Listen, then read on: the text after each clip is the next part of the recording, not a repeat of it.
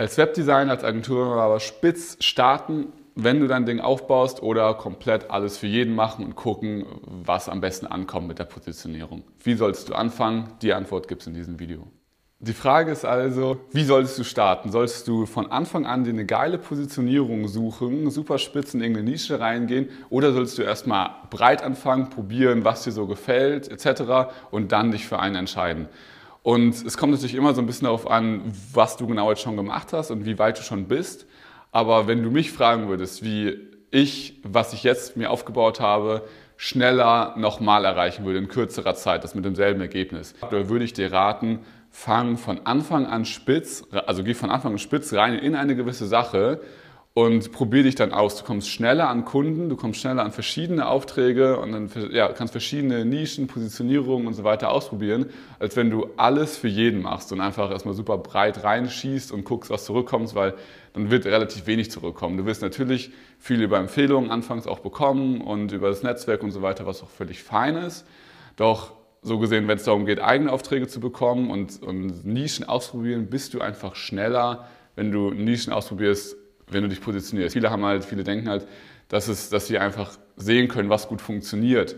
Doch eigentlich, wenn du dir mal alle Agenturen anguckst, die wirklich von sich aus Kunden gewinnen, für die Online-Marketing für sich aus funktioniert, für sie selbst, die haben immer eine spitze Positionierung. Keine große Agentur, die, große Agentur, die alles für jeden macht, ist irgendwie so aufgestellt, dass, sie, ähm, dass, ja, dass Werbung dafür funktioniert.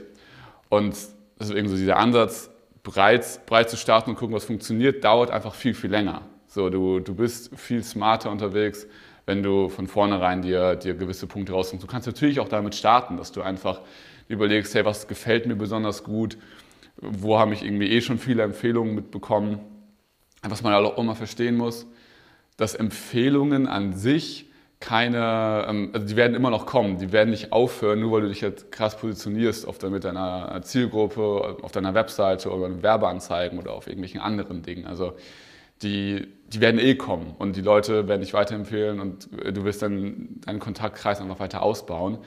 Deswegen da musst du eigentlich keine Angst haben. Von vornherein kannst du das nehmen, was dir am liebsten gefällt, so wo du einfach von vornherein sagst, will ich eh durchstarten, weil du baust ja auch über die Zeit ganz viel auf, wenn du, wenn du mehr auf Social Media aktiv bist in der Zielgruppe, wenn du mehr Kontakte da knüpfst und so weiter, baust du so ein großes Asset für dein Unternehmen auch auf, dass danach viel leichter fällt, auch zu wachsen und ähm, dass sich einfach super viel Zeit sparst, wenn du das von vornherein vernünftig machst und nicht am Anfang irgendwie denkst, du machst alles für jeden.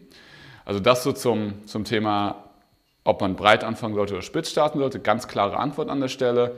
Und wie gesagt, wenn wenn ich dasselbe, was ich mir aufgebaut habe, nochmal aufbauen müsste in kürzerer Zeit, hätte ich genau das als allererstes beachtet. Und welche Positionierungen möglich sind oder wie du das findest, da habe ich auch schon Videos hierzu gemacht. Die findest du hier in diesem i, rechts oder links. Und genau, da gibt es einmal ein paar Beispiele, aber auch so eine gute Vorgehensweise, wie du sowas findest. Kannst du dir gerne mal anschauen und dann freue ich mich, dich im nächsten Video begrüßen zu dürfen.